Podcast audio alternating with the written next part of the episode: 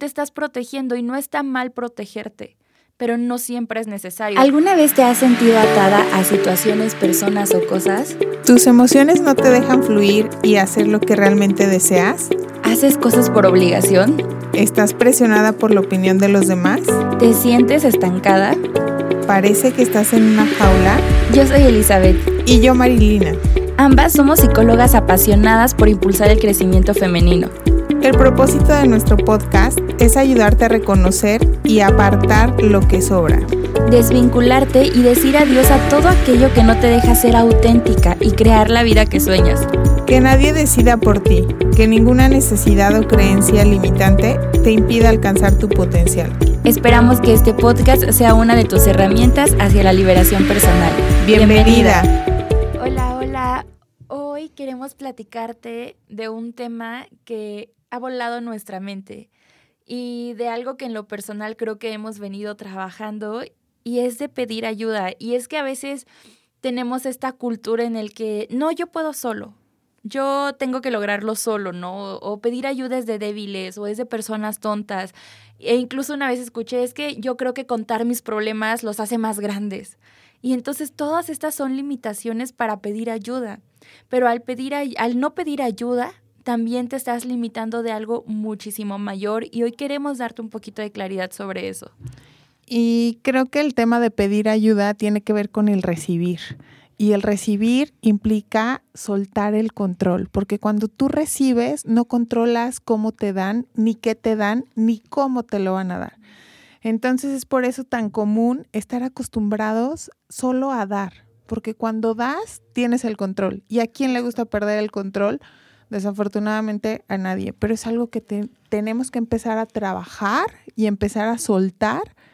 Y es un trabajo aprender a recibir. Suena sencillo y dices, ay, ¿cómo crees que no me va a costar trabajo recibir? No, sí. ¿Cuántas veces te has negado a aceptar una ayuda? ¿No? Una ayuda básica, sencilla, de que vas en la calle, ah, te ayudo a bajarte del autobús y no la aceptas. Sí, claro, porque nos da miedo pensamos constantemente que tenemos que regresar la ayuda, que ya tenemos un compromiso con el otro y pues obvio en automático ni pides ni recibes. Así es, y creo que ya lo mencionabas, ¿no? Esta parte del control, uy, ¿cuántas veces en sesión no nos hemos encontrado con pacientes que traen este tema a flor de piel? Y esto es una de las causas principales del por qué me cuesta pedir ayuda porque hay tanto perfeccionismo en nuestra vida, hay tantas apariencias, hay tanto que queremos mostrar que yo soy capaz, mostrar que yo soy exitoso, mostrar que yo puedo, que el pedir ayuda se convierte en una debilidad. Pero creo que también nos cuesta mucho a veces pedir ayuda porque muy, muy dentro de nosotros tenemos miedo a ser vulnerables y al rechazo. Porque ser vulnerables es como exponerte y decir esto es lo que soy y decir, sabes que esto es lo que soy y en esta área me falta guía o en esta área me falta apoyo y creemos que los demás van a decir, ah, entonces no eres tan capaz o entonces, este, no sé, no puedes.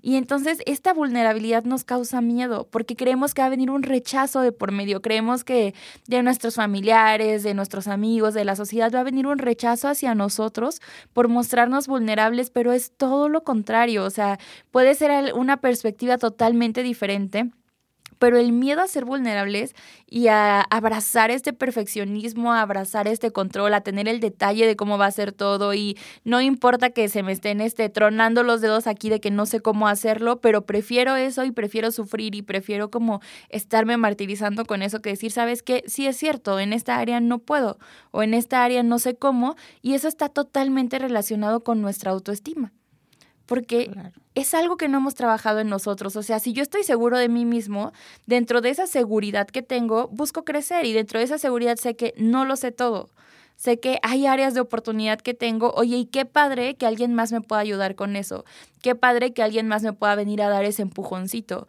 pero cuando yo tengo una baja autoestima, yo siento que el mostrarme vulnerable, que el pedir ayuda va a ser una causa para que el otro me señale, para que el otro me juzgue, para que el otro me baje del escaloncito en el que tenía, pero cuando yo estoy seguro de lo que soy, puedo mostrarme tal cual soy, entonces Creo que el por qué nos cuesta pedir ayuda involucra muchísimo, muchísimo del proceso que hemos llevado de aceptación, de sanidad con nosotros mismos. Claro, y aparte cómo hemos trabajado nuestro ego, ¿no? Porque eso se reduce al ego. O sea, el ego no nos permite movernos ni mostrarnos vulnerable ante los otros. Y eso va directamente en qué tanto has trabajado tu autoestima. El ego es baja autoestima, ¿no? Y cuando actúas a partir de tu ego, pues ahí habla del poco trabajo que tienes, ¿no? Y muchos otros, pues obviamente temen que la otra persona no tome en cuenta su problema, ¿no? Yo creo que ese es también uno de los principales temores cuando pides ayuda de, ay, pero ¿qué tal que me dice que no? Claro, sí es un riesgo, ¿no? Pero también hay que poner como un cierto filtro de repente para saber a quién le pides ayuda. ¿No? La situación también puede despertar una angustia que proviene de los recuerdos de la infancia de una persona al ser ignorada o tratada con hostilidad. Entonces se dan cuenta que este tema de pedir ayuda no es como tan sencillo, también se mueven temas muy, muy profundos. Y por eso es tan importante cuestionarte, introyectar y decir, ¿por qué me cuesta pedir ayuda? ¿Por qué no me puedes venir a decir que no la necesitas? Sí o sí, hasta por salud mental, es básico apoyarte en las demás personas. Y esto se hace a partir de un lugar de compasión. Por ejemplo, las personas que recuerdan a sus padres como menos cálidos tienen un mayor temor a recibir ayuda. Claro, porque si sus primeros vínculos son hostiles, pues piensan que todo el mundo es hostil. Tu realidad no es pues, tan verdadera. Por eso los invito a cuestionarse. Existen otras realidades, otro tipo de personas. Aparte, recordemos lo que hemos hablado en otros episodios y si no los has escuchado, este es un pequeño promo para que vayas y, y escuches en particular los episodios de cómo sanar las heridas de la infancia.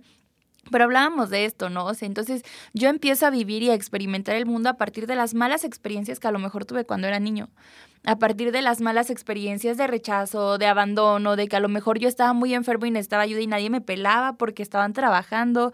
Y sí, lo estaban haciendo para mí, o sea, para que yo tuviera lo mejor para el medicamento, pero eso me marcó porque nadie me ayudó. O a lo mejor este, estaban estas creencias populares, ¿no? Ya sabes, y creo que en particular en México se da mucho como de los hombres no lloran.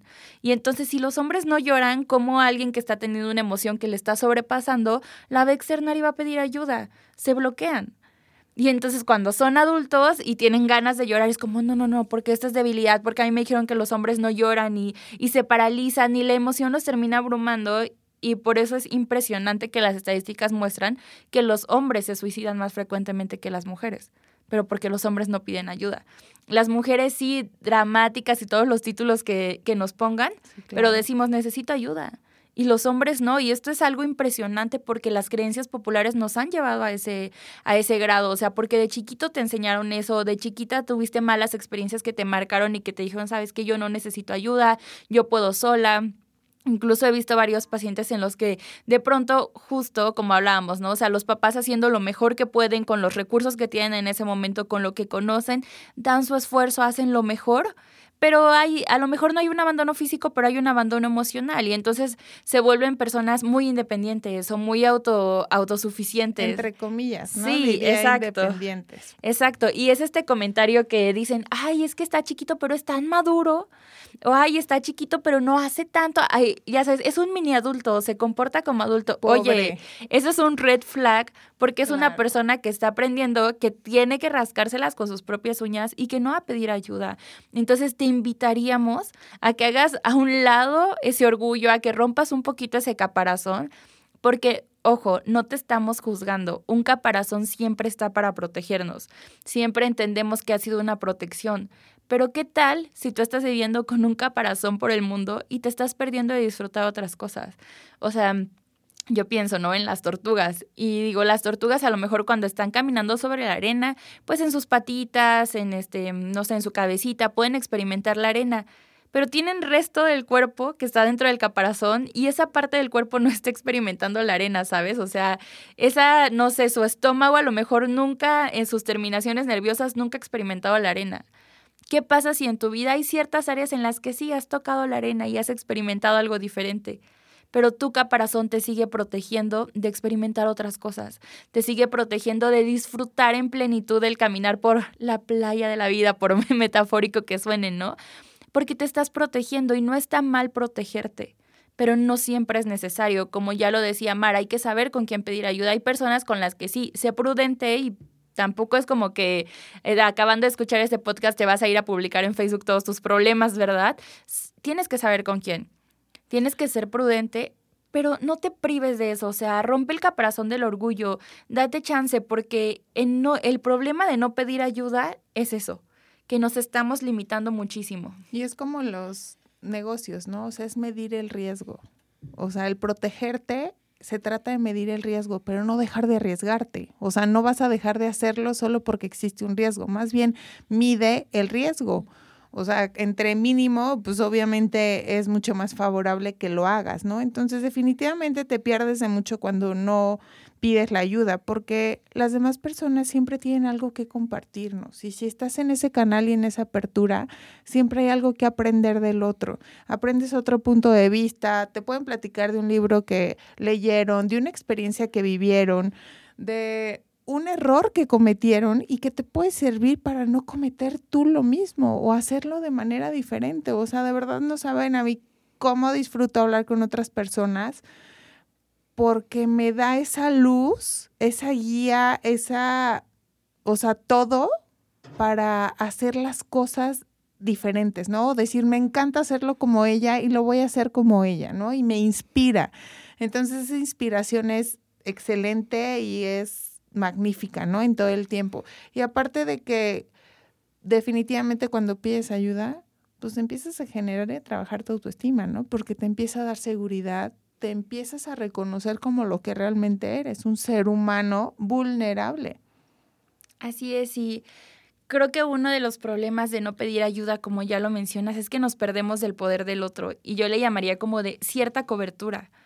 Porque, ejemplo, ¿no? A lo mejor este, yo no sé cómo Vamos a usar un ejemplo básico. Yo no sé cómo hacer una receta, pero en el momento que vengo y le digo, oye, Mar, ¿cómo se hace X cosa? Y ella me va guiando y ella le está haciendo al lado de mí, me está dando cobertura me está dando esa protección asegurándome de que el proceso que voy a llevar esté ok, esté bien, sí, a lo mejor, ay, se me pasó un poquito un ingrediente o lo que tú quieras, pero ella está ahí para ayudarme, dice, ah, bueno, pero si le echas este otro, se va a contrarrestar porque ella ya vivió ese proceso. Entonces, creo que el problema de no pedir ayuda es también este, que en realidad te estás tratando de proteger con tu propio orgullo, pero te estás perdiendo de una protección, de una cobertura que otra persona te puede brindar, que otra persona con más experiencia, con más conocimiento, con eso que ya ha vivido te puede otorgar para que crezcas. Entonces, yo uno de los problemas más grandes que encuentro al negarnos esta posibilidad de pedir ayuda es que no creces.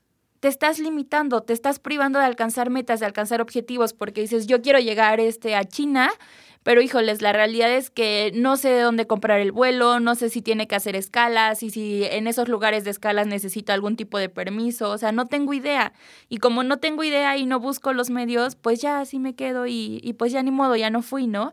Pero oye, son tus metas, son tus objetivos y tus sueños vale la pena que venzas el orgullo, que venzas el miedo y que digas, necesito una guía, necesito este que de pronto en esta limitación alguien me pueda abrir el panorama, necesito necesito que alguien me extienda una mano, no te pierdas la oportunidad de crecer en todas las áreas. Y yo creo que el pedir ayuda aplica desde que si me duele la muela hasta si es algo personal, en lo que tengo que sanar, en lo que tengo que, este, que trabajar dentro de mí o si es algo profesional o incluso si es algo familiar. Creo que está mucho este tabú de decir, ah, es que, ¿cómo se van a enterar que en mi matrimonio tengo problemas? O cómo se van a enterar que, híjoles, no sé cómo hacerle para disciplinar a mis hijos, para ponerles límites. Oye, pues si no sabes cómo hacerlo y estás batallando con eso, una de dos, o abrazas ese problema y dices, pues ya ni modo, así somos, así nos quedamos y suerte en tu vida y de verdad espero que, que Dios te bendiga y que te vaya bien con ese tema pero puedes pedir ayuda.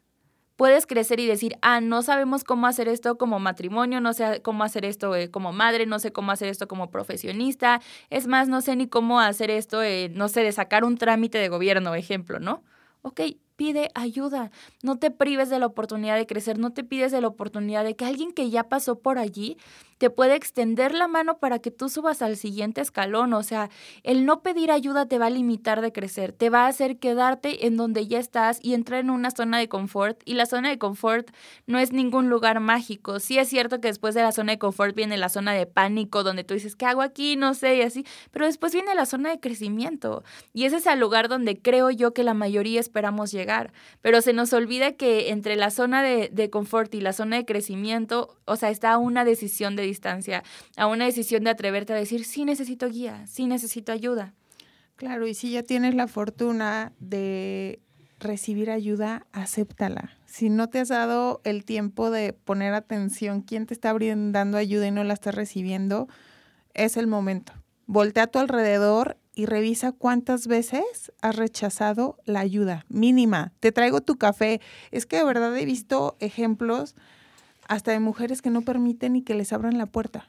Y yo, ¿de qué me hablas? Porque se sienten incómodas, porque no saben recibir. Entonces, un pasito atrás, revisa si estás recibiendo esa ayuda, ¿no? El miedo siempre va a estar, lo hemos hablado todo el tiempo, ¿no? Entonces, ahora, ¿cómo vamos a reducir el miedo a recibir ayuda? Una forma de, de reducir el miedo es la compasión. Empezar con la autocompasión. La autocompasión se ha relacionado con sentirse más seguro y conectado con otros dentro del mundo social. Practicar la autocompasión podría llevar a estas personas a sentirse más seguras, menos amenazadas y por lo tanto confiar más en los demás, relajando la conexión entre sus temores y los riesgos percibidos asociados con mostrarse vulnerable. En resumen, la gentileza de recibir compasión es una habilidad que vale la pena desarrollar, ¿no? Entonces, la manera de perder el miedo es siendo autocompasivos con nosotros mismos. Si va bien automático, se va a generar con los otros. Así es, y, y creo que el ser autocompasivo es esta parte de abrazarte y decir, esto es lo que soy. estas son mis capacidades, esto es todo lo increíble y maravilloso que tengo, pero estas son mis áreas de oportunidad y, y, estas son mis limitaciones, o sea, esto es en lo que no soy bueno, porque a veces queremos destacar en todo y ser los número uno en todo, pero si eres el número uno en todo, ya, o sea, ya llegaste. Si tú crees que ya no tienes nada más que aprender, ya llegaste al clímax de tu vida. Pero cuando nos reconocemos como personas que necesitan aprender, como personas que tienen áreas de oportunidad, que no somos perfectos, que no conocemos todo, oye, te das chance de irte desarrollando, de ir creciendo. Entonces, si quieres aprender a, a pedir ayuda, creo que como ya lo decía Mar, una de las bases, bases va a ser trabajar el miedo. Reconoce tus limitaciones.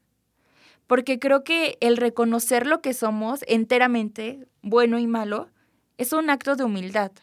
O sea, es un acto de decir, no soy perfecto porque es la realidad, nadie en este mundo es perfecto, pero también es un hecho de valentía, ¿sabes? El decir, ok, no soy perfecto, pero eso no quiere decir que me voy a quedar aquí, o sea, eso no quiere decir que aquí donde me ves ya voy a estar toda mi vida. No soy valiente para reconocer que esta es mi área de oportunidad y que necesito herramientas que sí, a lo mejor ya tengo este, ciertos accesos, ciertos conocimientos, pero me hacen falta herramientas, me hacen falta posibilidades, me hacen falta este, dar pasos concretos, tomar acción para alcanzar mis objetivos. O a lo mejor no hablemos de metas, para salir adelante de una dificultad para salir adelante de, de, esto que estoy enfrentando, ¿no? De esto que me está haciendo ruido, de este problema familiar, de este problema laboral, de este problema incluso de salud que no sé cómo hacerle ok, allí está, es una limitación, una limitación no es algo malo.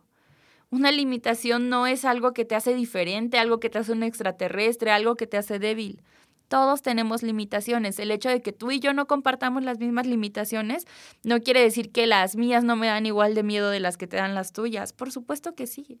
Por supuesto. Y es absurdo creer que somos buenos para todo, ¿no? Si no, todos, todos seríamos psicólogos, todos seríamos arquitectos, todos seríamos, o sea, por eso, hasta por eso existen diferentes carreras, porque cada quien tenemos diferentes habilidades y qué maravilla que podamos complementarnos entre, entre todos con nuestras diferentes habilidades, ¿no? Ahora quiero platicarles algunos consejos para pedir ayuda. El primero que yo les daría es tener claro y concretar la ayuda solicitada. El número dos es no pretender que la ayuda llegue de forma automática ni mucho menos. Y ese es un gran error, ¿no? De es que me vio que estaba ahí y no me ofreció la ayuda. No, eso no va a suceder. Y creo que eso nos pasa a todo mundo. Y lo digo porque a mí me ha pasado, ¿no? De yo daría por hecho que me tendría que ayudar, pero no, de verdad sí la tienes que pedir. Porque cada cabeza es un mundo y cada quien percibimos diferente. Y me ha tocado decir, no, es que yo creí que te ibas a ofender. Y yo, ¿cómo? ¿Ofenderme porque me ayudes? Es su realidad. Entonces, si realmente necesitas ayuda, pídela. Nadie va a llegar y decir, oye, ¿te ayudo? Sí, habrá alguna que otra persona muy amable, muy trabajada, con muchas sesiones de terapia que lo haga, pero en general no sucede. Entonces, pídela. Así es, y yo te diría, sé lo más específico que puedas y Uy, esto es algo que nos encontramos muchísimo en consulta cuando hablamos de parejas, ¿no? O sea, ah, es que yo estaba esperando que hiciera esto. ¿Se lo dijiste? No. No, no, pero es que ya debería de saber. No, no sabe. O sea, no sabes, si necesitas ayuda, si necesitas algo en específico, dilo. ¿Qué necesito? Necesito que me pases el vaso de colores de blanco que está allí, que tiene agua, porque hay dos vasos blancos, uno tiene, no sé, coca y otro tiene agua. Necesito el que tiene agua. Sé específico con lo que necesitas. No está mal ser específicos. A veces consideramos igual por cuestiones culturales que el ser específico es ser demandante. No ser demandante es ser grosero y decir casi casi que tú estás para servirme y necesito esto y dámelo ya. Eso es ser demandante. Ser específico es decir, por favor, con amabilidad, oye, me gustaría, necesito esto. Explica si, si es necesario, explica por qué lo necesitas. O sea, necesito que, no sé, que me digas más palabras de afirmación porque ese es mi lenguaje del amor y de verdad lo necesito, o sea, necesito que me ayudes con eso porque a mí me ayuda a sentirme segura, etcétera. Sé específico y no te anticipes, o sea, como nos estaba diciendo Mar, no pienses que el otro va a saber que lo tiene que hacer, pero tampoco pienses que el otro se va a negar.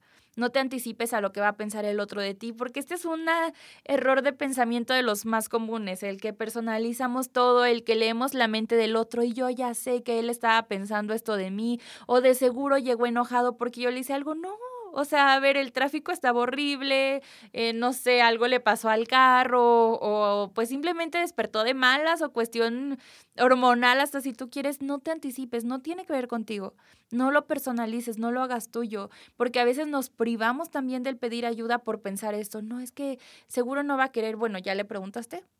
No te anticipes a lo que las otras personas quieren, ábrete a las posibilidades. Si el no ya lo tienes, ve por el sí. Empieza a construir tu sí, sé específico, busca. Y creo que en, parte, en la parte de buscar algo puntual que yo les diría y que lo mencionábamos al inicio del episodio es busca quién realmente te puede ayudar. Claro. Porque creo que les mencionaba, ¿no? Yo escuchaba este comentario así como de, es que si cuento mi problema se va a hacer más grande. Bueno, sí, si vas y se lo cuentas a la comadre que no tiene nada que sumarte, nada que aportarte, que este, que no ha pasado por allí y con todo respeto, que aparte es medio comunicativa, por supuesto que se va a hacer más grande porque ya va a ser chisme de pueblo, ¿no? Pero no, o sea, tienes que saber con quién. Busca una persona que tú consideres este, sabia, que tú consideres que te puede sumar a tu vida, que tú consideres que se ha desarrollado profesionalmente, ha crecido en su familia, en el área de tu vida que tú quieras o incluso de salud, alguien que ya pasó por lo mismo y que está enfrentando esa enfermedad que tú tienes, alguien a lo mejor que tú dices, oye, mira, yo admiro cómo hace o cómo lleva esta área de tu vida, tienes que saber con quién acercarte.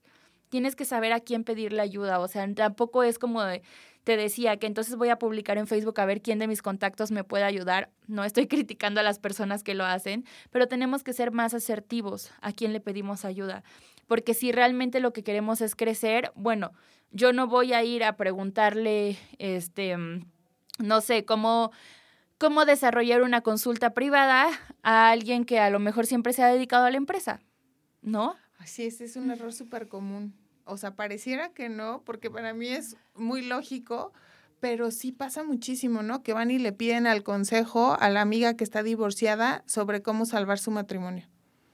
¿No? Y dices, pues bueno, o sea, más bien selecciona qué quieres escuchar, porque a fin de día, por eso es tan peligroso andar pues contando los problemas, ¿no? O sea, sí está padre las amigas y lo que quieras, pero siempre te voy a hacer la invitación de ver a terapia, o sea, porque si andas contando tus problemas a las personas equivocadas, la solución va a ser equivocada. Entonces hay que ser muy congruentes a quién pides ayuda. O sea, si estás pidiendo ayuda para que te asesore financieramente a quien no tiene un peso, pues, claro. ¿a dónde vas a llegar? ¿No? Dicen que los hechos valen más que mil palabras, porque en teoría, pues hay mucha teoría y muchos manejamos mucha teoría, pero la práctica, la experiencia es lo que vale, ¿no? Y es lo que decíamos, te pierdes de la experiencia del otro cuando no pides ayuda porque es lo realmente valioso, hasta en las empresas, ¿no? 10 años de experiencia, no te dicen, ah, sí, 5 años, 20 años de carrera, no, te dicen 10 años de experiencia, porque la experiencia te lo da el día a día, te lo dan las caídas, te lo dan los aprendizajes. Así es.